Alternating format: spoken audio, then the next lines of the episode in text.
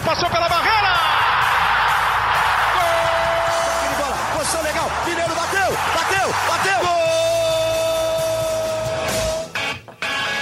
Bom dia para quem é de bom dia, boa tarde para quem é de boa tarde, boa noite para quem é de boa noite. E se você está escutando a gente de madrugada, boa sorte. Eu sou o Leandro Canônico, editor do Globoesporte.com, e esse é o podcast GE São Paulo, número 16. Agora de pênalti, perna esquerda, batida!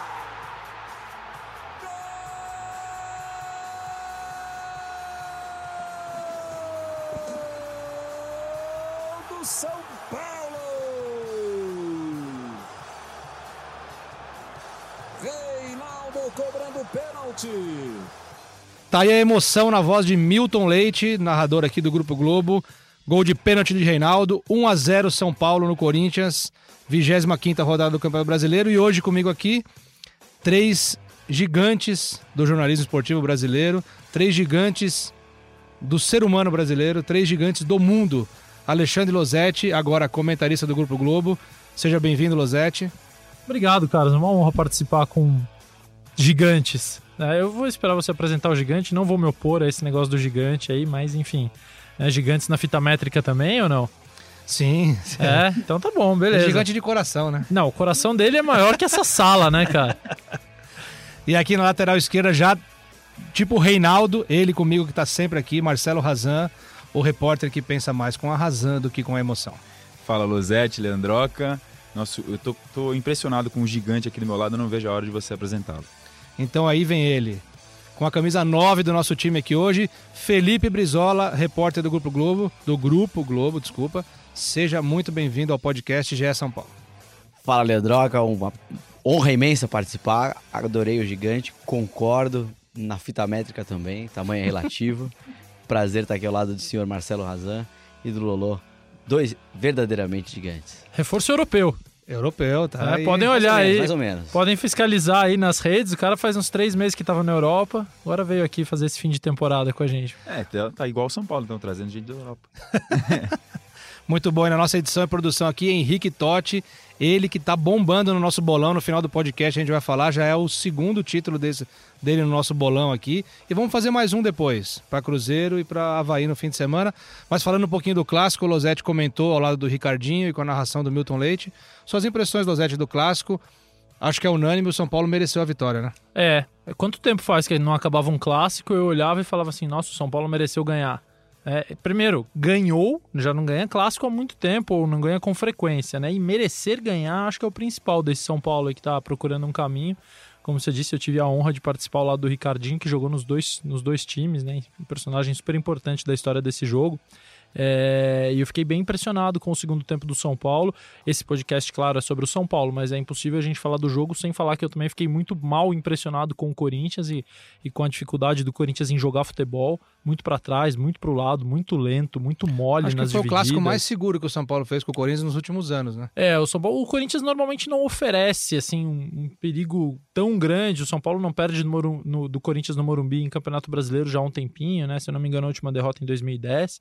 Mas o São Paulo no primeiro tempo teve dificuldade porque facilitou que o Corinthians fizesse a única coisa que o Corinthians sabe fazer bem feito nesses últimos tempos, que é proteger a sua área. O Corinthians meteu ali as suas duas linhas com o Gabriel entre elas e ali o São Paulo não conseguia infiltrar de jeito nenhum e insistia em bater na parede. No segundo tempo, é, jogando mais pelos lados, com o apoio do Igor, com mais velocidade, com mais aproximação dos jogadores pelos lados, o São Paulo abriu espaço na defesa do Corinthians e aí foi amplamente superior, mesmo sentindo falta de homens de área, enfim, São Paulo quase sem atacante para jogar, né? Só tinha o Pato de atacante em campo, mas mereceu ganhar e deixou uma perspectiva animadora.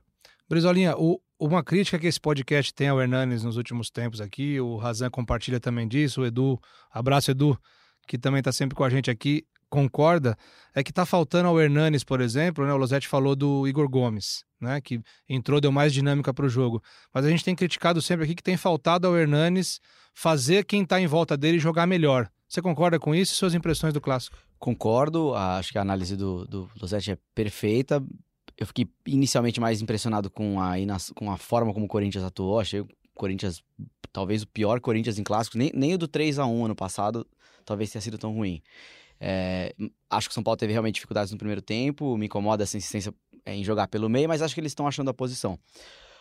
Ah, o Hernanes, eu, eu, eu concordo com a opinião de vocês. É, a, a a única coisa que eu vejo nele é que ele, mesmo, mesmo sem ritmo, ele é muito qualificado. Ele realmente, Ah, assim, sim. quando ele consegue dominar uma bola melhor e dar aque- aquela comida no, no marcador inicial dele, ele, ele me parece um cara é, ainda diferente. Então, apesar de eu ter muitas críticas à temporada que ele vem fazendo, claro, também por causa da questão física, ainda acho que o torcedor de São Paulo pode esperar dele, porque ele ainda mostra que ele tem essa, ele tem essa capacidade. E ele tem se cobrado muito, né, Brizola? Ele se cobra muito de ser esse cara diferente, né? De ser, ele sabe a responsabilidade que tem sobre ele, né? Sim, até porque ele, ele é. Ele foi a maior contratação de São Paulo no começo do ano. é, e ele foi muito mal, né, na questão física, ele não se apresentou, o São Paulo meio que deu uma moitada ali na, na lesão dele quando ele chegou e depois não atuou nas- nos momentos mais importantes. Então ele sabe que ele, que ele tem, que, tem, tem que oferecer mais. Razan, queria que você falasse suas impressões sobre Igor Vinícius. Pra mim, um dos destaques do clássico. Verdade, junto com o Reinaldo, que já vem tendo uma regularidade talvez maior, é um dos destaques da temporada do São Paulo, Reinaldo, junto com o Thiago Volpe, acho. O Reinaldo talvez mais regular até. É, Além do Igor Vinícius, que no clássico contra o Santos já tinha ido bem, também foi elogiado, agora novamente um clássico. Vocês estavam falando sobre o São Paulo no, no jogo e eu fiquei pensando. O Cuca sofria com desfalques também e teve trabalho para quando não tinha os jogadores importantes. O Fernando Diniz está tendo os desfalques e no ataque nesse jogo foi, foi bem latente, como já havia ocorrido com o Cuca, só com a opção do Pato, não tinha todas as outras principais opções e ele está conseguindo, com o que tem na mão, dar um jeito. Primeiro tempo, ficou bem claro o Losetti e o Ricardinho na análise do jogo na transmissão, foi o que eu reparei mesmo. São Paulo sempre afunilando para o meio porque tinha meias, né? Do lado. Era o Tietchan na Tietchan direita e o Vitor Bueno. Bueno. na esquerda, né? Então- Não tinha o Anthony, faltou jogador com a Exatamente. característica Faltou o cara de lado. Não tinha, mas o- com o que ele tinha dentro do banco do elenco do São Paulo, que é bom, é, que tem que estar naquela faixa da tabela mesmo, pelo menos no papel, ele conseguiu fazer uma solução e melhorou no segundo tempo. Então, o Fernando Diniz, nesses quatro primeiros jogos, já mostra um, um norte, um caminho muito mais animador do que o São Paulino estava vislumbrando antigamente. Losete, mais alguma coisinha do clássico que você queira pincelar aí? Algum detalhe que só você viu? Não, detalhe que só eu vi, acho que não existe não, Canas, mas é, ouvindo o que vocês estavam falando, primeiro do Hernanes, o que tem me decepcionado nele é a leitura de jogo, porque ele me parece estar se desafiando fisicamente, ele sabe que ele não, não tá em boas condições, mas ele se desafia e ele tá tentando... O, o jogo do São Paulo, o jogo do Fernando Diniz é um jogo de ganhar espaço, né? Você tem que tentar se aproximar da área adversária o mais rapidamente possível para fixar o seu time ali. E ele tenta fazer isso com jogadas individuais, com arrancadas. Ele tem força para isso, mas ele não tá sabendo dosar e não tá sabendo a hora de acionar um companheiro. Desculpa o Henrique Totti aí fazendo né, das suas aqui, aprontando como sempre. É, as totices dele. É, ele não tá sabendo dosar. E isso eu acho que tem sido o, o problema do Hernanes. E só, e, e completando mais uma opinião do Razan sobre o Cuca, é, vendo o São Paulo agora, só reforça algumas ideias de desperdícios da, da passagem do Cuca que me frustrou. no- eu acho o Cuca melhor técnico do que ele foi nessa passagem no São Paulo. Também, né? concordo. Ele não, ele não conseguiu achar o lugar para o Vitor Bueno jogar, e o Vitor Bueno no Santos sempre se destacou jogando aberto. E foi uma contratação pedida por ele, Cuca. É, e não, não, não jogou. Ele não, ele ignorou a presença do Igor Gomes, que assim para mim é um ótimo jogador. É, aliás, é até curioso, mas de todos esses garotos da base, o Anthony é talvez o mais caro, talvez o mais badalado. Para mim, o, o menos pronto, assim, o menos amadurecido. Eu acho o Igor Gomes à frente. Tá gastando E- os gols dele na seleção e no São Paulo não faz gol. É, é, ele sente niti- nitidamente uma diferença de, de, de atuação, mas enfim, também é, aí é, seleção olímpica para mim é o que existe de É outro, nível mais é. baixo no futebol, assim, sem, sem- com, com todo respeito a quem joga, quem comanda e até o time que ganhou a última. Mas o, o Fernando Diniz tem deixado claro para mim e, e a presença do Luan no time titular também, que é algo que eu não entendia como o Cuca não utilizava ou, ou como ele jogava mal, porque esse para mim é um jogador também bem valioso do elenco. O que reforça só o, o que o Losetti falou sobre o Cuca é que ele talvez tenha sido, tenha sido o treinador da Série A que mais teve tempo para trabalhar. O Cuca teve 18 semanas livres, incluindo a pausa para a Copa América. Talvez nenhum técnico da Série A nesse ano tenha tido tanto tempo quanto ele teve e não conseguiu. Ele mesmo admitiu que se frustrou, o estilo dele não casou com o elenco, embora ele tenha ajudado em parte da montagem, Pois mas é. não, não, não deu liga. Você perguntou sobre detalhes do clássico, não Sim. foi, não foi só eu que vi, mas dois bem rapidinhos. Primeiro é impressionante o Arboleda de cabeça.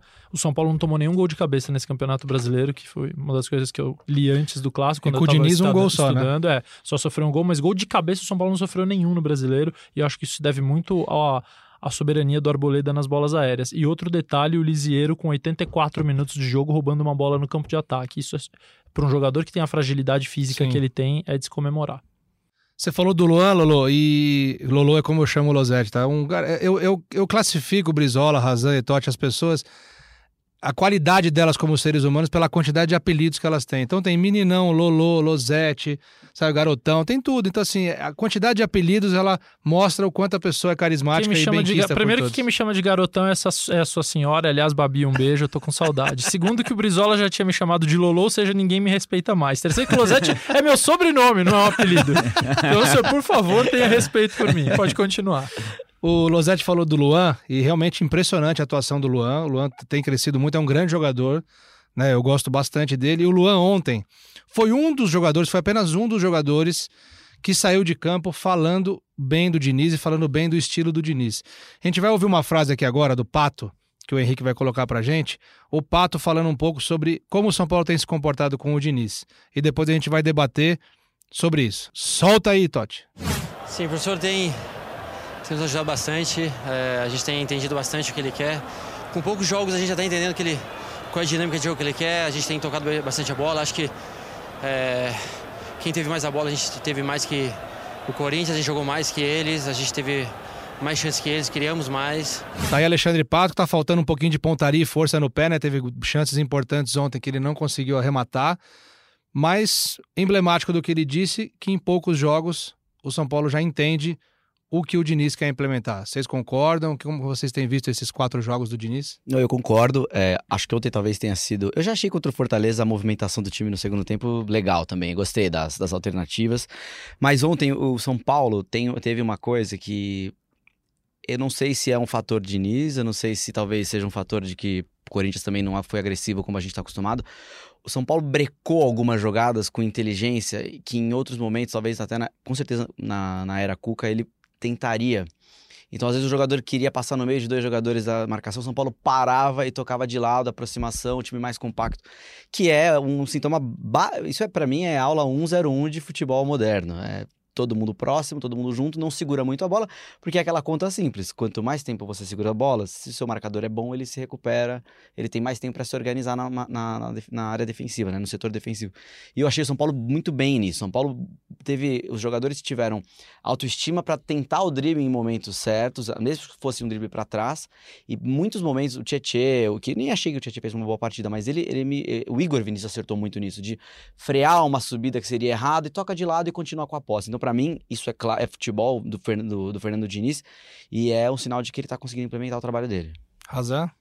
É, concordo. é, e, e aos poucos, né? Uma, é, o que se tinha de medo, entre aspas, no São Paulo é se ele teria tempo suficiente para implementar uma filosofia de futebol bastante diferente dos outros treinadores que passaram pelo São Paulo nessa temporada. Ele está tendo pouco tempo e aos poucos está conseguindo com o alicerce do resultado, que talvez seja o mais importante para ele sobreviver. Afinal de contas, para quem não se lembra, o contrato do Fernando Diniz, diferente do comum, não tem prazo nem multa. É um contrato CLT, qualquer hora, qualquer um dos lados pode romper, então isso E tem três meses de experiência, né? Então, e não, tá em- não tem nenhum impeditivo para acabar a relação, se assim for da vontade dos dois lados. Então. é, Não que isso impeça no futebol brasileiro de sim, mandar embora, né? E a gente tá vendo no Brasileirão cada vez mais ano após ano. Mas ele tá conseguindo, além de estar tá colocando a performance, que é o que tanto se cobrava do Cuca, os resultados. O Cuca chegou até aquela arrancada de cinco jogos, é, mas não se via ali uma. Ele mesmo falava, falava, e eu cheguei até a escrever isso. O São Paulo fazia força para jogar. Não era um mov- movimentos não eram naturais. Você via que não tinha jogadas tão trabalhadas. Ele não conseguiu de fato. E o Fernando Diniz, aos poucos, está conseguindo. A gente cruzou com jogadores, com o próprio Pato outro dia no estacionamento do CT. Ele falou exatamente isso. meu. Todo mundo está adorando os treinos dele. As pessoas estão comprando a ideia do Diniz.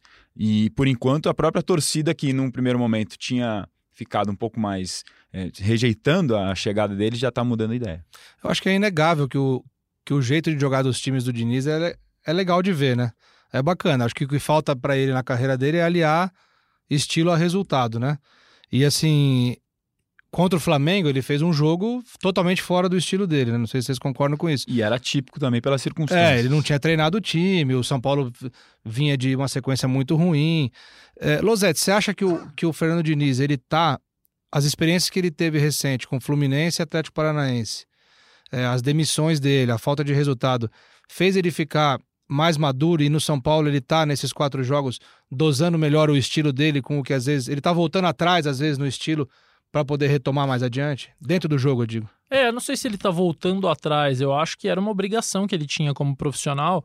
Depois que ele viu, ah, ele saiu do Atlético Paranense e viu o Atlético Paranense melhorar muito com o Thiago Nunes. Depois que ele saiu do Fluminense, e eu acho que o Fluminense não passou a jogar melhor sem o Fernando Diniz, mas talvez tenha passado a ter mais bons resultados. É, e, e, o elenco também mudou bastante, né? Enfim, diferente. São situações diferentes, mas se, é, ele tem a obrigação, como profissional, de avaliar o que aconteceu nas duas passagens anteriores para que ele possa ter esses resultados, para que ele não precise que outro técnico venha no seu lugar para colher os frutos, muitos deles plantados por ele, Fernando Diniz. É, eu não acho difícil, né, falando sobre o Pato, entender o que o Diniz quer. Eu acho difícil entender como fazer o que ele quer. Esse eu acho que é o ponto. É, o que o Diniz quer, todo mundo sabe. É, até, assim, com, alguns com mais profundidade, outros com menos profundidade, todos nós conseguimos sab saber o que o Diniz deseja. É, eu, eu não consegui descobrir qual era a ideia do Cuca. Ele passou algum tempo aí no São Paulo. Quantos meses, Razan?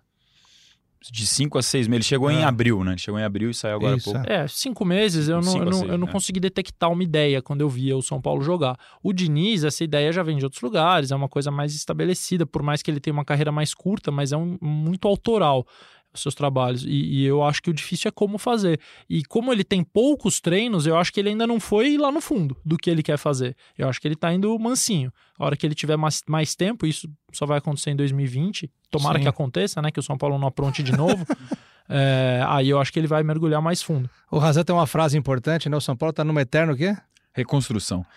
Mas é até o final do ano ele só vai ter mais três semanas livres. Ele já teve uma antes do jogo do Fortaleza, só mais três até o final da temporada nessa reta final de Brasileirão. Então é isso que o Losetti falou. Tempo tá em falta, mas aos poucos ele tá conseguindo implementar e os jogadores estão gostando. E pelo segundo ano seguido, né? Se o São Paulo tivesse tido a coragem e a inteligência de segurar um treinador por mais tempo. O São Paulo no ano passado com a Aguirre teve tem muito tempo para trabalhar, jogou o segundo turno, metade do, do, primeiro turno, do segundo turno inteiro, com tendo uma semana para trabalhar e acho que isso de, invariavelmente também estava envolvido com a demissão dele porque o São Paulo parou de performar ali na, na, na segunda metade do, do campeonato.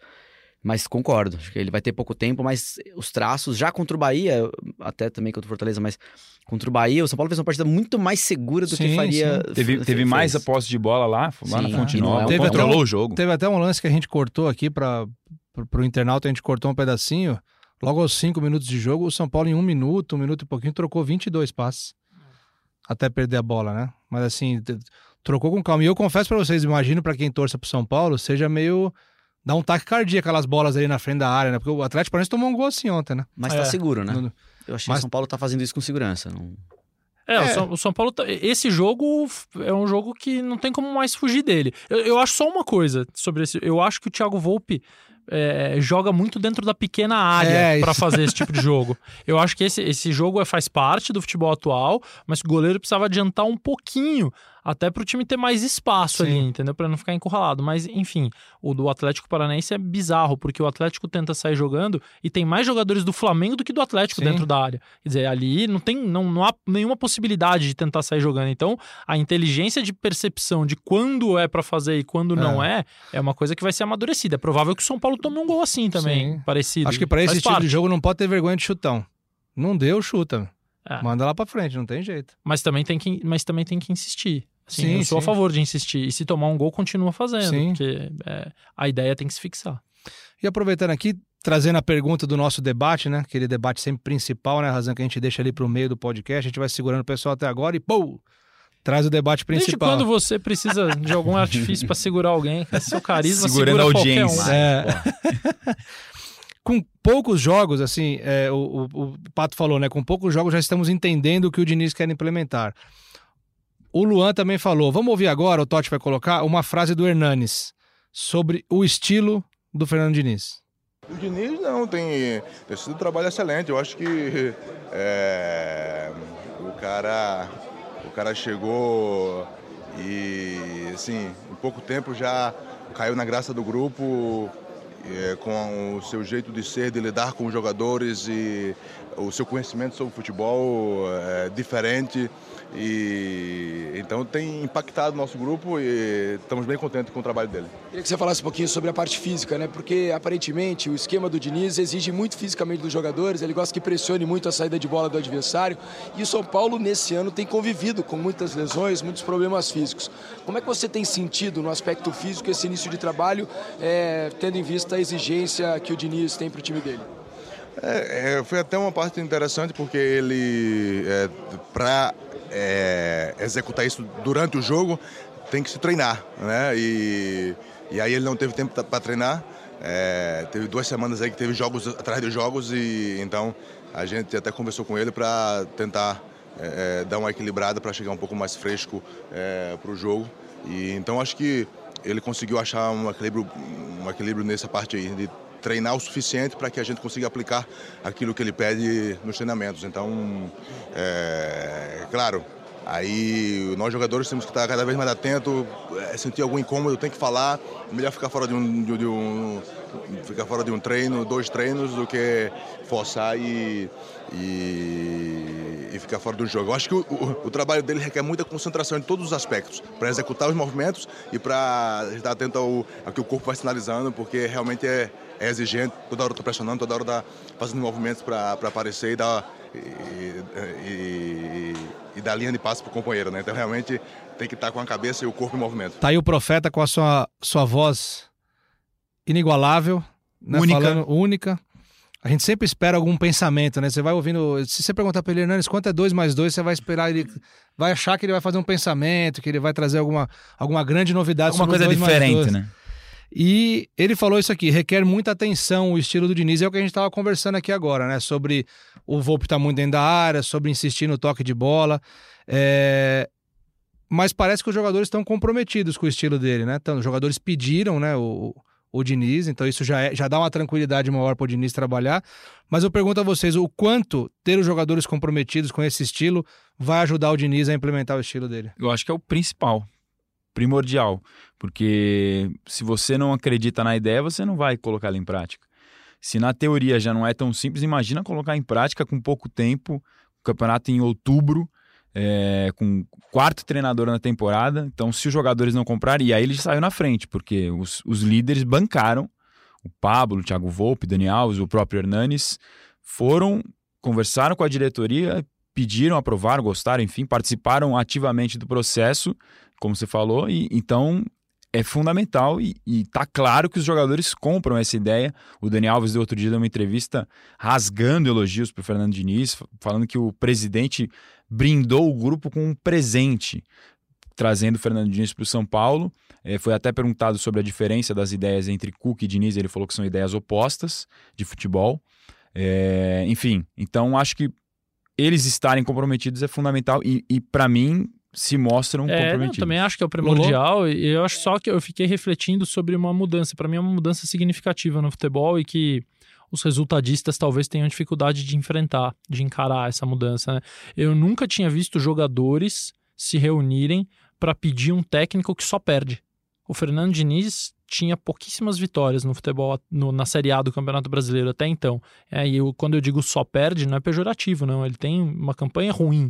Eu adoro o Fernando Diniz pessoalmente, é, tive duas oportunidades, oportunidades de estar com ele e ele foi extremamente gentil. Eu fiquei encantado pelas ideias dele, pela forma como ele fala sobre a vida, sobre o ser humano, sobre o futebol. Mas a realidade é que até então ele tem um currículo ruim na Série A. E aí os jogadores pedirem um técnico que não tem muitas vitórias, para mim é muito novidade. É, é, um recado muito claro assim para as pessoas do mundo do futebol, para nós inclusive, porque o normal até 10, 15 anos atrás era chegar e pedir o técnico que ganha. Olha, eu quero aquele, porque ele ganha. O jogador agora quer jogar, ele quer entender por que, que ele tem que fazer aquilo, ele quer se sentir protagonista. Né? Então isso para mim foi muito importante, assim, porque você apoiar um técnico que ganha é fácil porque ele também serve como um escudo para você. Agora, o, o Fernando Diniz não. E dentre os, desculpa, Brizola, é, só para não perder aqui a, o gancho, e dentre os jogadores que pediram né, a contratação do Fernando Diniz, estava ali Daniel Alves, É o maior campeão da história do o maior futebol. campeão da história do futebol, que trabalhou com treinadores dos É, mais. ninguém tem mais credibilidade do que o É. Daniel Alves pra E analisar o isso. Hernanes, que jogou em também grandes clubes da Europa, tem outra mentalidade, né? E, e o Dani, desculpa te interromper de novo, Brizola. O Dani falou que se planta um pouco da modernidade do futebol trazendo o Fernando Diniz. Isso pelos poucos treinos que ele já teve. E se eu não me falha a memória, também o PVC, Paulo Vinícius Coelho, citou que numa entrevista, quando o Dani nem estava aqui no Brasil, ele já tinha falado do Fernando Diniz. O- é, vamos deixar o Brizola falar, por favor? Diga, Brizola. Não, tá- é, vocês estão falando tão bem que eu tô aprendendo, só tô aprendendo aqui hoje. É, para mim, o fato de ser o Daniel Alves é muito, muito, muito marcante, porque o Daniel Alves, não, não vejo no futebol brasileiro ninguém com capacidade de análise de, traba de trabalho de treinador é, jogando, né, atuando como o Daniel, por ter trabalhado principalmente com o Guardiola o tempo que ele trabalhou e ele viveu a transformação, né? Ele viveu lá no Barcelona, não era um Barcelona que fazia tem um começo ali no trabalho do do, do- talvez um pouco do Clube, tem Cruyff e tal, mas para mim é uma mudança significativa a partir de 2009. E o, o- me parece, todos os elementos sugerem que o, Fernan- que o Fernando Diniz trouxe os jogadores para ele, né? O discurso é me- aparentemente ele é melhor de gestão de grupo neste momento do que o Cuca foi talvez até no seu começo, porque o Volpe tem falado isso também abertamente nos bastidores do São Paulo, né? Umas duas, três pessoas que eu conversei, eu fui no, ao treino na sexta e a- o bastidor era muito bom do, do- de como ele estava tratando todo mundo, a, import- a visão sistêmica do São Paulo foi a palavra que usaram. É, ele entende melhor o processo e isso faz com que ele dialogue com todo mundo de uma forma mais igual. E isso aparentemente está tá começando a entrar no jogo. Eu, eu- eu só levanto um ponto para isso que você falou, Losetti, sobre os jogadores escolherem um treinador que não é vencedor. É, é real, concordo, mas não, não sei se vocês estão sentindo uma transformação em 2019 do Brasil. A gente teve nos últimos quatro anos, no Campeonato Brasileiro, times que jo- jogavam muito com técnicos resultadistas. O Tite de 2015 eu sei que é polêmico, porque era um ótimo Corinthians ali. Mas o Tite tem uma coisa ali de, de- é, defesa muito bem montada, um futebol não reativo, mas de uma criação que talvez seja um pouco do que o cara ele faz hoje. Então você teve um, um processo de dois Corinthians vencendo, né? o Corinthians vencendo duas vezes, 15, 17, Palmeiras 16, 18.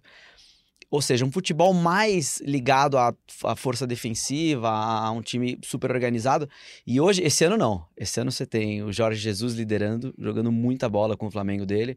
O São Paulo com um elenco é, limitado, fazendo o Santos jogar um futebol muito redondo. Ou para quem gosta desse tipo de futebol, um futebol mais, um futebol pelo menos diferente. E o Fernando Diniz entra, ele não é o mesmo estilo, mas tem modernidade. Não, não tenho dúvida nenhuma disso. Tanto que é, ficou muito marcada na minha cabeça, e eu repito ela sempre que eu vou falar sobre esse assunto, a frase do Pablo depois do empate contra o Flamengo do 0 a 0 que era a estreia do Fernando Diniz. O Pablo disse o seguinte: nós queremos jogar igual a eles. Então, para mim, assim, é óbvio que essas referências estão fazendo diferença no Brasil em 2019, mas ainda bem, porque se os jogadores hoje estão pedindo treinadores não olhando o currículo, porque a gente sabe que resultado no Brasil é muito relativo. O futebol brasileiro é cheio de alea- aleatoriedades que fazem Pega, assim, se a gente pegar os campeões brasileiros dos últimos 10 anos, tem técnicos que hoje são considerados ruins, ultrapassados, ou que a gente acha que nunca foram bons. Então, Marcelo Oliveira não consegue mais trabalhar. Ele ganhou dois brasileiros. Ganhou uma Copa do Brasil pelo Palmeiras. Né? Chegou O em Ab- final de outras tantas. O né? Abel é estereotipado, ele foi campeão brasileiro pelo Fluminense em 2012.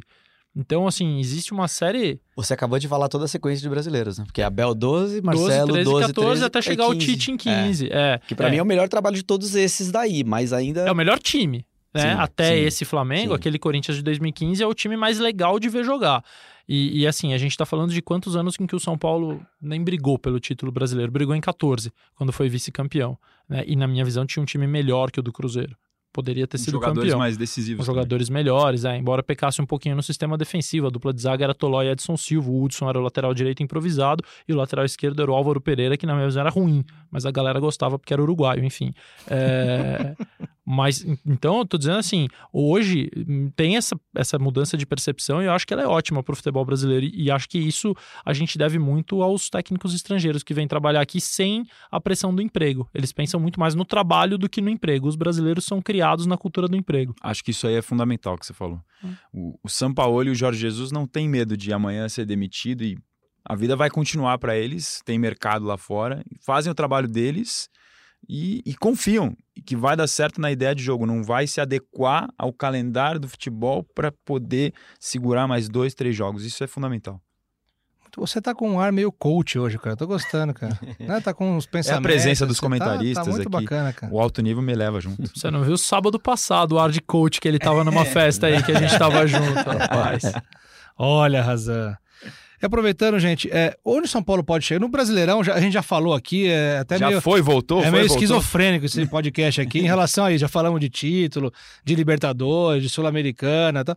Hoje eu já tô convencido aqui de que o São Paulo briga por uma vaga no G4 ali, no máximo. Não tem como passar disso, até porque já o Flamengo já disparou, já sobrou, já não tem mais jeito. Mas o que, que o torcedor do São Paulo pode imaginar pro ano que vem? Né? Assim, Nada. pelo jeito, vai ter um treinador Vai ter Já- um treinador, essa é a única coisa que a gente e um pode elenco saber. que. Quem? Não, assim, sabe, desculpa te interromper, mas é que Não, eu acho que o São pode- Paulino, o São Paulino que vive a, a- gestão Leco, depois a gestão Aidar e a, a última gestão Juvenal ali, que já foi uma coisa meio maluca, ela, ele não tem o direito de imaginar nada daqui a seis meses. Porque não vai, não, não sabe, cara. Não sabe que jogadores vão estar aí, que técnico vai estar aí, se a condição financeira é boa ou ruim, se o estádio vai estar fechado ou vai estar aberto, se ele vai poder jogar em casa, se não vai. É tudo muito louco. O São Paulo é louco, é maluco, não dá pra imaginar nada. E ainda mais que 2020 é ano de eleição. É o Sim. último ano dessa gestão, que pra mim é um fracasso. São cinco anos. Aliás, dia, nós estamos em outubro, dia 27 agora de outubro, vão completar quatro anos. Aniversário da minha mãe, presidente. 27 de outubro, do meu Parabéns primo Renato dona- Canônico, grande ouvinte do podcast GE São Paulo. Um beijo pra dona Denise. É, vão qu- quatro anos, dia 27 de outubro, de Leco na presidência. E não tem título, só tem uma final. No quinto e último ano, eu tenho certeza que ele vai fazer de tudo para tentar um título. E isso faz com que a pressão sobre o técnico seja maior, Sim. com que a pressão sobre os jogadores seja maior, que a pressão da torcida seja maior, que a pressão dos seus conselheiros para que possam votar no candidato indicado por ele seja maior. Então, assim, o São Paulo é uma loucura e vai ser uma loucura ainda maior em 2020. Então, só respondendo a sua pergunta e sem querer tirar a resposta dos amigos, eu acho que não pode esperar nada. Razan. É difícil projetar porque tem sempre muitas mudanças. O Ricardo Rocha era coordenador, aí depois virou Wagner Mancini, aí deu todo esse problema agora há pouco. É, gente- Aliás, virou técnico, né? Desculpa. é, virou virou, foi pro Atlético Mineiro agora. Pois é. Enfim, Sabe com quem eu fechei, Boleirão? Com o Atlético Mineiro. O o pessoal, pessoal de Minas vai ter áudio vazado aí logo mais. as pessoas ligadas ao Mancini diziam que ele queria voltar a, ter- voltar a ser técnico em 2020 e aí acabou antecipando com tudo isso que aconteceu, já tá no Atlético Mineiro até o final do ano. Difícil projetar o São Paulo, mas é, se pelo menos eles conseguirem manter essa postura de segurar os principais garotos, como seguraram o Anthony, que a gente também vem falando disso aqui no podcast. É, E se não machucar mais ninguém, né? é, isso também está sendo um problema. O São Paulo está de olho nisso, sabe que é um número alto, incomoda, enfim, mas também não conseguiram ainda achar respostas, pelo menos públicas, que possam ser explícitas para a gente. Para a gente não está claro o que, que acontece exatamente nos processos lá dentro, mas claramente não é algo normal. É, então, assim, se mantiver o Fernando Diniz, que não manteve o técnico na virada do ano passado, fez aquela mudança André Jardine que durou até março, e aí toda a loucura, uma coisa puxa a outra, vira uma bola de neve, pelo menos sai com um passo à frente, mas tem que ter um planejamento já desde agora. Estamos em outubro já. Já está acabando a temporada. O mais provável é que o São Paulo consiga pelo menos uma vaga na pré, entre aspas, Libertadores, já sabe mais ou menos o calendário que está se desenhando e já dá para planejar a próxima temporada. Felipe Brizola. É, Eu, eu, eu acho que a visão do, do Razan é perfeita, mas esse, eu tenho a impressão, uma impressão, aí não tô baseando nenhuma estatística, é puro, pura sensação, pura sensação térmica. Esse é o campeonato brasileiro mais difícil de ir para Libertadores, talvez, nos últimos cinco anos, mesmo com, porque primeiro não vai ter G9, G8, não vai ter, a não ser que o Atlético comece, comece a ganhar, mas ninguém tá preocupado com o Atlético, com o Atlético Paranaense agora. O São Paulo tem rivais bem difíceis. Os, os times são muito duros para no caminho do São Paulo. Então, para você ficar na frente do Grêmio, por exemplo, vai ser difícil. O Grêmio, ninguém, talvez não- as pessoas não estejam levando em consideração, mas se ele perde do Flamengo, ele já tá jogando o brasileiro com o time titular. E- então, o São Paulo tem uma chance bem grande, na minha opinião, de não estar direto na Libertadores se ele classificar. Vai ter que jogar uma pré. E isso, fa- isso pede um planejamento Isso muda anterior. tudo, E né? foi isso que atrapalhou, destruiu o calendário. Não atrapalhou, já sabia e optaram por ir pro torneio Tem da passeio Flórida. na Disney ano que vem também ou não? Por enquanto não, Não. tem nada. Palmeiras que vai pro torneio da Palmeiras e Flórida. Corinthians, né? Parece. Palmeiras e Corinthians. é. O, e o São e, e essa informação, né, do contrato dele, do Fernando Diniz, não ter prazo, é uma, contra- é uma informação que diz muito sobre quanto o São Paulo espera por ele no ano que vem. Não espera. Porque se fosse um trabalho que o São Paulo quisesse realmente implementar para um, um longo prazo, teria feito o contrato para 2020, como seria até ao fim de 2020. E não é. Então, eh, infelizmente, não, não, é impossível responder, como o Lozete disse, onde o São Paulo vai estar. E para mim, o fato de ser um campeonato brasileiro muito complicado esse ano faz com que esse planejamento seja ainda mais retardado. Muito bom. É, o grande vilão, queria falar um pouco agora de bastidores, Razan, e aproveitando também aqui a presença do Brizola e do Losetti, que eu tenho certeza que tem uma opinião importante sobre esse tema. O grande vilão do São Paulo na temporada é o departamento médico. Não estou dizendo que são as pessoas, o departamento médico. A quantidade de jogadores que foi para o departamento médico esse ano do São Paulo é um absurdo. Né? É um número, a gente fez um levantamento aqui outro dia até, né?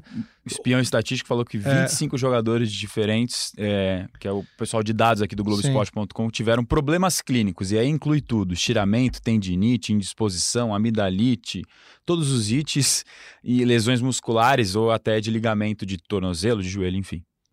E aí me chama a atenção, é, me chamou a atenção uma matéria que eu li sua, né, do, sua Marcelo Razan, sobre o São Paulo estar tá fazendo uma, investi uma investigação interna, uma apuração interna para saber o que está acontecendo. E eu queria saber de você o que está rolando, se você tem mais detalhes, e queria também saber a opinião do Brizola e do Losetti, que vivem muito esse mundo do futebol, vivem ali o, o cheiro da grama, vamos dizer assim, saber o que eles acham do São Paulo ter tanta lesão. É, o São Paulo está preocupado porque não é um número normal mesmo. É, mais uma vez agora, nesse jogo contra o Corinthians, só tinha uma opção de ataque, né? O principal, jogador Pablo, Everton, Toró, Raniel. Todas as outras opções de ataque estavam fora, só o Pato. Então, você também muda a forma do time jogar em função disso. O técnico, o trabalho do técnico é afetado diretamente. Mas, em partes, eu concordo com o que o Fernando Diniz disse na, na entrevista do outro jogo, depois do Bahia, foi quando o São Paulo, quando ele teve que fazer as três substituições por problemas físicos, Juan Fran, Pablo e Lisiero, é, ele disse que apontar só para o departamento médico é talvez cometer uma injustiça, porque é algo muito grande e tem muitos fatores. O que a gente ouve no São Paulo é um pouco dessa linha também. Ele, ele disse que podem ser várias causas e essas causas são citadas. Às vezes o cara sente e não comenta, às vezes tem um diagnóstico que pode ser errado. É, jogadores contratados de fora, São Paulo contratou 14 jogadores, metade deles vieram de, de, de, times de fora. Por exemplo, Pato e Hernanes, dois dos recordistas, entre aspas, tiveram cada um três problemas nesse ano, vieram da China. São calendários completamente diferentes ao do São Paulo. Vitor Bueno chegou da Ucrânia, Tietchan chegou da Ucrânia, mas esses não tiveram problemas. Sobre mas... esse negócio da China, me desculpa se eu estiver errado. O Everton Ribeiro veio da China também, né? Tava não? no futebol árabe, né? É? Mas quem veio na China e tá jogando é o Gil no Corinthians. Embora zagueiro tenha outro tipo de sim, exigência, sim. mas enfim. É porque eu fico olhando. O Tardelli veio da China, demorou um pouquinho para emplacar no Grêmio, mas não se O machucou. Everton, que veio do Flamengo, já tinha alguns problemas e continuou tendo, apesar de até ter passado o número de jogos que ele fez pelo São Paulo no ano passado, é, nesse ano. Mas enfim, é um problema. É, o São Paulo sabe que é um problema, e mas não tem, pelo menos na última semana o que eu vi é que não havia uma perspectiva imediata de demissão de pessoas mas sim de reavaliação de processos. É, o que teve nesse ano foi uma troca num, de o médicos. Também pode incluir demissão, né? Esse negócio de reavaliação de processo é igual quando te chamam talvez, pra te demitir e falam que você foi descontinuado. Pode ser talvez é. uma consequência, não sei se vai ser, mas nesse momento dizem que não. Que teve, teve uma troca, o Auro Rael, que era médico do, do, do futebol profissional, foi para a categoria de base, e o Tadeu Moreno, que era. Já desde o começo do ano ele já vinha entrando junto com o Dr. Sanches, ficou como, entre aspas, o segundo tá ele do José Sanches agora como os dois médicos. Mas é o que diz, envolvem vários departamentos direto e indiretamente, fisiologia, preparação física, é, departamento médico, o próprio jogador, o técnico. Também se fala que o tipo do treinamento que os jogadores têm, a carga que é, que é dosado, o fisiologista dosa, ele passa para a preparação física qual jogador, ó, esse aqui está um pouco mais cansado, esse aqui está um pouco menos. Em cima disso, o preparador físico monta o treino para aquele jogador, porque é tudo individualizado. Hoje em dia não dá para tratar o Leandro igual trata o Losetti. Um tem 30 e poucos, outro tem um pouco mais menos de idade. Cada um tem que ter o seu treino individualizado. Mas todos esses recursos, todas essas informações não estão sendo capazes de, de fazer o São Paulo prevenir lesões que estão custando uma temporada, pelo menos em parte, tá nessa conta. Eu outro dia ouvi um grande, ouvi um grande pensador do esporte, um grande pensador do futebol. Ele é blogueiro, comentarista, ele é quase tudo aqui. Eu escutei ele falando na transmissão de Bahia e São Paulo. Machuca muito também, porque cada hora é um tipo de treinador, cada hora um tipo de treino. Isso. Fui eu que falei isso aí. Exatamente. Exatamente. Eu acabei de- eu Isso também estava na reportagem também. Melhor argumento. Não, é um grande pensador, um grande comentarista. Grande, sim. Foi bem lembrado, porque é, é uma das coisas também que é citada. São quatro metodologias de treino diferentes na, na mesma temporada. É isso. Melhor É, não, você, você tem técnicos de estilos diferentes, de intensidade de treinamento diferente. Comissão muda. E aí, quando ele chega, ele tem que dar treinos maiores e mais longos para habituar o, o grupo àquilo que ele quer. E pra É, conhecer também o elenco, né? Os jogadores é, vindo, como você falou, de mercados diferentes, quer dizer, eles são. A, a- a estrutura física de cada um e a condição é muito heterogênea. Uns fizeram pré-temporada, os outros não fizeram. Teve o passeio na Disney no, no começo do ano, que também é, não, não deveria ter tido, não deveria ter acontecido. Mas eu acho que, além de tudo isso, existe um problema estrutural muito sério. Vou ler uma frase aqui para vocês. Essa frase é o seguinte, ó. Os problemas do São Paulo são muito grandes. Nós paramos no tempo, nós paramos e outros seguiram. Sabe quem disse isso? Vocês sabem ou não? Quem? Quem? Ro- Rogério Ceni disse isso. Sabe quando? No dia 18 de julho de 2013. Seis anos e pouco Ele atrás. jogava ainda. É, e desde então o São Paulo não só, não só parou, como se bobear andou para trás. A diferença de estrutura física hoje do São Paulo para outros clubes é muito grande. Estrutura de equipamento, de aparelho, e eu sei que machuca no torcedor ouvir isso. Porque ele se orgulhou muito tempo de ter o refis, de jogadores de fora que vinham se recuperar, e que a estrutura do São Paulo dava títulos e dava reforços para o São Paulo. Hoje ela tira títulos. Tira, reforço ela não tira, o São Paulo continua contratando, mas tira título, tira dinheiro, porque você gasta demais. Vou Então, te assim, interromper. Ela tira deve- reforços. É, tira. Os maiores reforços do São Paulo na temporada não estiveram disponíveis nos momentos mais importantes. Sim, É, é, o que ela se tira diz. jogadores de campo. No É, papel, ela o não elenco é muito bom, mas contratações. Não consegue estar junto. É, então, assim, o, o vestiário do CT do São Paulo, o São, o, o São Paulo, quando a seleção brasileira foi treinar no CT do São Paulo, o São Paulo pediu. Houve, uma- não façam fotos dentro do vestiário, porque o vestiário é uma vergonha. O Pro time vestiário que a seleção da Bolívia da reclamou Bolívia reclamou. Então, na assim, Copa América. E dirigentes do clube sabem disso, falam que é, eles não um- fazem nada. é, é antigo, tipo, da época que sabem você tá e não citando aí do Rogério nada, Ceni, Não 2013. fazem nada. Os- eles são, eles, essa gestão vai completar quatro anos no São Paulo. Não foi feito nada para melhorar esse tipo de coisa. Então, assim, esse tipo de investimento vale muito mais do que um monte de jogador que eles contratam. Porque isso é uma coisa que vai ficar para o clube, é permanente. O jogador daqui a pouco eles vendem. Esses, então, nem se fala. Compra, vende, compra, vende. Isso não. Isso é para tua base, isso é para todos os jogadores, isso vai te fortalecer. É inacreditável. Quando eu ouvi você falar que o São Paulo começou a avaliar esses processos agora, em 2019, eu falei, pelo amor de Deus. Então, assim, eu acho que tem a questão do- da mudança dos treinamentos, que também é culpa do clube, porque muda técnico toda hora, mas também tem um problema de estrutura física. Eu te cito aqui: Corinthians, Palmeiras, Grêmio, Cruzeiro, Atlético Mineiro e Atlético Paranaense e Flamengo agora, como clubes que estão muito à frente do São Paulo. E tem outros ali que, se não estão à frente, estão no mesmo nível, que é Santos, que é Internacional. Então, o São Paulo precisa acordar urgentemente para isso. O Santos tem um número baixíssimo de lesões nessa Sim, temporada E, e, é o e tenho certeza que tem o elenco mais limitado entre os quatro é, de São Paulo que tem mais tradição. E isso E faz muita diferença. gente, muita gente, inclusive eu, falava recentemente, ah, o Santos não vai chegar porque não tem elenco. O Santos não vai chegar, uma hora vai... Os caras Mas se não vão todo conseguir. mundo está à disposição, É, não é um elenco tão exatamente. ruim, né? Exatamente. O próprio Flamengo, se você pegar uma- é uma discussão simples. O Flamengo, tal, o Flamengo com certeza não tem o elenco que o Palmeiras tem. Só que o Flamengo tem 11 jogadores Sim. titulares melhor, muito Tem melhores mais do que o jogadores Palmeiras. decisivos do que o Palmeiras. Com certeza. Talvez a distância entre o titular e o reserva do Palmeiras seja menor, mas talvez o Palmeiras também não tenha. O Dudu, enfim, algum outro. Mas eu acho que o Flamengo tem um conjunto de mais titulares decisivos, e aí quando troca. Sim, aí você vê o- a importância do departamento médico, da preparação física. Se o Flamengo não tiver problemas, vão jogar sempre os melhores e são muito melhores que os outros, e aí o time vai fazer o que tá fazendo. E vale lembrar em cima da preparação física que o Carlinhos Neves saiu no meio da temporada, logo antes da parada para a Copa América. E era um Carlinhos cara que Neves, que foi uma quando foi contratação. anunciado, foi Exato. anunciado como com status de diretor. Não, a de- torcida de... comemorou muito. É Ele chegou em dezembro e ficou seis meses, mais ou menos, e saiu. É, um- um- um- uma informação que pra mim é muito clara do- sobre essa questão. É, não, é, não é nenhuma informação, é um lembrete. O jogo mais importante do São Paulo na temporada em anos foi a final contra o Corinthians, mas muito importante. Não porque o Paulista tem uma super importância, mas porque pro São Paulo era fundamental conquistar aquele título, vencer o Corinthians na arena. O Corinthians jogou, o São Paulo jogou a primeira final do Campeonato Paulista com o Everton de volante, Everton Felipe no ataque e Carneiro.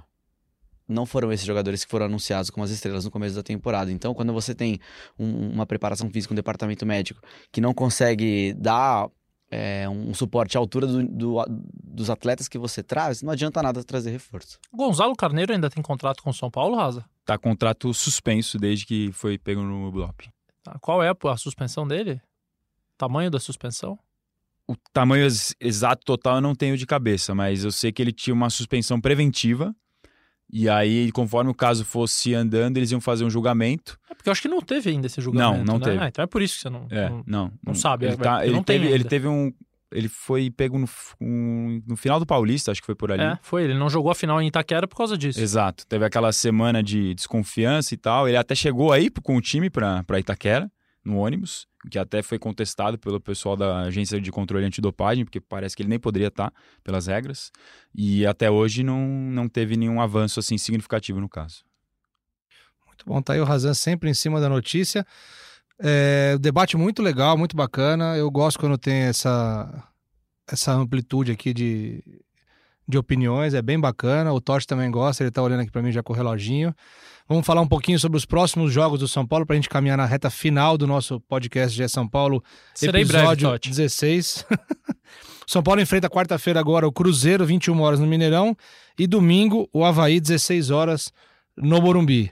Dois jogos contra times que estão na zona do rebaixamento, mas dois jogos bem diferentes. Eu acho que o Fernando Diniz deu um pouquinho de azar, porque o São Paulo teve muitas semanas livres é, durante esse processo, principalmente porque não consegue bem Copas, então é sempre eliminado muito cedo. É, e o Fernando Diniz poderia aproveitar essa bonança de uma vitória contra o Corinthians, por ser clássico, por São Paulo ter vencido apenas o segundo clássico no ano. Porém, ele vai enfrentar um Cruzeiro que está desesperado e o estilo de jogo do São Paulo é um estilo que incomoda um pouco o time mais irritado, porque o São Paulo fica com a bola e o time vai ter que morder. Nesse caso, acho que o São Paulo não é favorito porque enfrenta o Cruzeiro e tem o, é, é um começo de trabalho do Fernando Diniz, mas pelo estilo de jogo do São Paulo, esse desespero do Cruzeiro pode ser muito interessante, é, pensando no, que, no, no- momento que a equipe vive. Em relação a- é, ao Havaí, eu sou bem sincero, acho que o São Paulo, para sequer, não tem nem que pensar nessa partida aí, é, contra Já o Havaí. tiveram dois jogos assim pro São empate. Paulo esse ano no Ah, é Morumbi. verdade. CSA e Goiás. Não, Você tá coberto de razão, e por isso o Cuca caiu, porque não ganhou nenhum dos dois. Então o São Paulo tem que ter, o Fernando Diniz tem que embutir na cabeça dos jogadores que esse tipo de jogo não é só para vencer. O São Paulo precisa de resultados com mais folga. Eu acho que o torcedor de São Paulo sabe que nessa temporada ele, ele praticamente não assistiu um jogo em que a equipe abriu 2, 3 a 0 e ele ficou tranquilo no segundo tempo, abriu uma cerveja, assistiu o jogo assim, pô, o São Paulo venceu. O São Paulo tá com dificuldade de fazer isso. Então contra o Havaí é o momento de abrir um, um, placar, um placar melhor que dê tranquilidade pro, pro treinador, pros jogadores e pro torcedor. Eu acho que um- uma das vantagens de você ter um técnico como o Diniz, que prima pela coragem, é que você vai jogar igual dentro e fora de casa, ou pelo menos vai tentar se impor independentemente do estádio. Eu acho que o São Paulo tem que jogar contra o Cruzeiro no Mineirão da mesma forma que vai jogar contra o Havaí no Morumbi. Não tem que ter diferença. É, eu sou melhor, vou tentar me impor, vou jogar o meu jogo. Se vai ganhar ou não, são coisas incontroláveis, é impossível prever. Mas o São Paulo tem que ter o domínio dos dois jogos, porque é melhor, porque vive um momento melhor e porque tem circunstâncias favoráveis contra o Havaí, inclusive de treinador, né? Que o Alberto Valentim saiu para o Botafogo e era absolutamente inesperado. O Havaí já tinha até uma, um acordo para que o Valentim ficasse em 2020, mesmo na Série B, se o Havaí caísse, e esse acordo foi rompido. Então, assim, é um momento mais instável ainda do que já era naturalmente. Eu queria, antes de encerrar, eu queria agradecer ao Brizola é, pela participação. Ele ficou resistente, ele achou que tinha muita gente aqui para debater, mas nunca é demais uma boa opinião. Obrigado, Brizola. Pô, imagina, eu agradeço, mas não, não fui resistente, me fiquei intimidado pela qualidade e principalmente pela altura dos convidados aqui hoje. Agradecendo também Marcelo Razan, o nosso setorista que pensa mais com a razão do que com a emoção. Razan, suas considerações finais e dá a sua agenda da semana. Todo mundo quer saber. Eu não quero ter que arrastar para cima no Instagram para saber o que você vai fazer. Eu quero a sua agenda da semana. Que, que figura, Leandro Canônico, né? Valeu, Brizola, Losetti, Leandroca, Henrique. É, São Paulo, quarta-feira, pegando Cruzeiro. Agenda, fazer o jogo aqui na redação, não Muito viajaremos bom. lá Estarei pra BH, contigo nessa. tranquilo. E domingo estarei no Morumbi. Muito bom. Lolo, Losetti, é, desejo, aproveitando aqui o microfone aberto do podcast GE São Paulo, para te desejar o maior sucesso um sucesso do teu tamanho como comentarista. Suas considerações finais e obrigado pela presença. Muito obrigado por tudo. É, adorei sua ancoragem, sóbria, serena. Muito bom. Vou te chamar para participar da Sexta Estrela, meu podcast sobre a seleção. Grande eu tô brigando aí para colocar no Spotify, né? Não estão deixando ainda. Precisamos mas, enfim, contar a história do chegar lá. Altair no Sexta Estrela. pô. Precisamos contar a história do Altair, enfim, outro assunto. Não, adorei participar, vocês são bons demais. Vocês sabem muito do que vocês falam e conversar com gente desse nível faz com que a gente aprenda ainda mais. Como eu tô aí na minha fase de aprendizado, esse papo foi super valioso. Me chamem mais vezes. é, e se vocês quiserem a agenda do Razan, depois eu passo aí pra vocês. Vai ter a hora do Instagram, a hora do Twitter, a hora do post em tópicos. Ele que a tem hora de mandar aquele-. Eles me amam. a hora de mandar aquele e-mailzinho, dando aquela cobrada. Já botou no ar, já subiu, abriu o feed, terra tá aberta. Eles me amam, eles me amam. trabalhar com o Marcelo Razel é uma maravilha desde o Diário Lance. Um beijo. E não que isso vá fazer diferença, porque só se fala de outra coisa, mas damos o resultado aqui do nosso bolão da semana passada. O, o Guinho, o nosso Marcelo Prado, falou que o São Paulo ia fazer contra Bahia e Corinthians quatro pontos, assim como o Henrique Totti. Então o Henrique Totti já tem dois títulos no nosso Super Bolão. Né? O Guinho tem um vice-campeonato aqui agora, né? na, no- na somatória. O Razan errou, né? Como Só- sempre. Só três pontos. Falou só três pontos. E eu, como um otimista, porque eu vejo o brilho na vida, né? eu errei. Eu falei seis pontos, paciência. Segue o jogo. Não vamos fazer bolão pra semana que vem, ver se muda alguma coisa. Se mudar, Dá uma gente segurada no bolão. dá uma segurada. Agradecendo aqui Henrique Totti com a edição e produção do nosso podcast GE São Paulo. Ninguém tá com saudade do Leon, do nosso reloginho. Aliás, eu ambulante. quero o Totti no meu, no meu podcast. Eu só faço É, com o Leão. É uma Não aguento tranquilidade mais aquele pura. cara, velho. Uma Não tem, não tem tesoura, né? Não tem, não tem. Ele é muito bonito, com né? serenidade. Quem não vê, eu posso. ó, Vendo assim mais de próximo, muito bonito Totti. Mais bonito que o Leão também. Sim, assim, eu, vou, eu vou- eu vou tirar uma selfie nossa agora no encerramento. Vocês vão olhar lá nas redes sociais como é bonito Henrique Totti. Muito bom.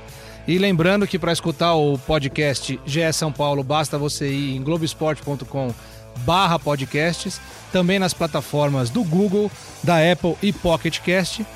E como sempre, e agora no Spotify, temos essa novidade, e agora no Spotify. Privilégio, Então- hein? O meu não tá ainda. Então, repetindo, globesport.com barra podcasts, plataformas do Google, da Apple, Pocket Cast e Spotify, como muita gente pedia nas redes sociais. Ficamos por aqui e, como sempre, um beijo no coração e um abraço na alma de cada um de vocês.